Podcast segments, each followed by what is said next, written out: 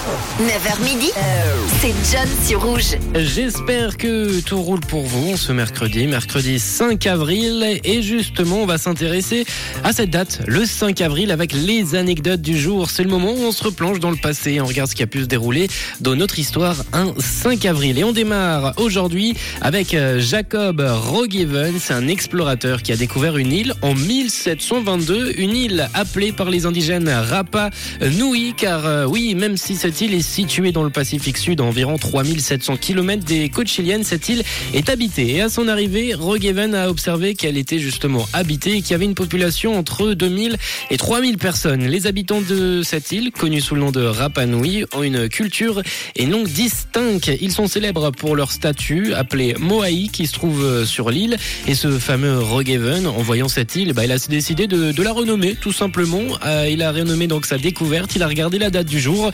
Vu que c'était bientôt Pâques. Alors il s'est pas trop pris la tête et cette île est désormais plus connue sous le nom de l'île de Pâques. La découverte donc de l'île de Pâques par Rogeven a été un moment important dans l'histoire de l'exploration européenne dans l'océan Pacifique et il a donc découvert cette île le 5 avril 1722. On poursuit cette euh, news, ces news concernant cette date, ces anecdotes avec euh, Tracy Chapman.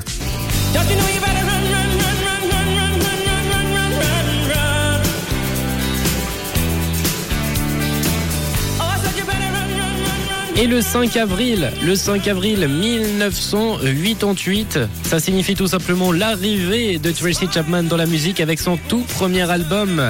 Il s'appelait comme la chanteuse d'ailleurs Tracy Chapman et il comprenait des classiques tels que Fast Car ou encore ce titre qu'on s'écoute Talking About Revolution.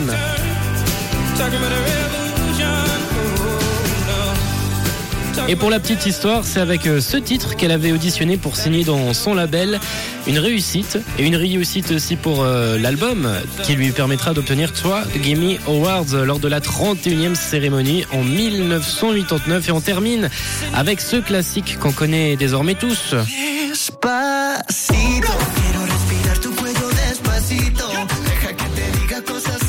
Despacito, cette musique qui nous a matrixé. Et ben le 5 avril 2018, Despacito devenait la toute première vidéo à dépasser les 5 milliards de vues sur YouTube. Elle a été introduite dans l'édition 2019 du Guinness World Records. Et le 26 février 2019, le clip devient la première vidéo à dépasser les 8 milliards de vues. Voilà pour les quelques infos liées à la date du jour en ce mercredi 5 avril. Une couleur, une radio. Rouge.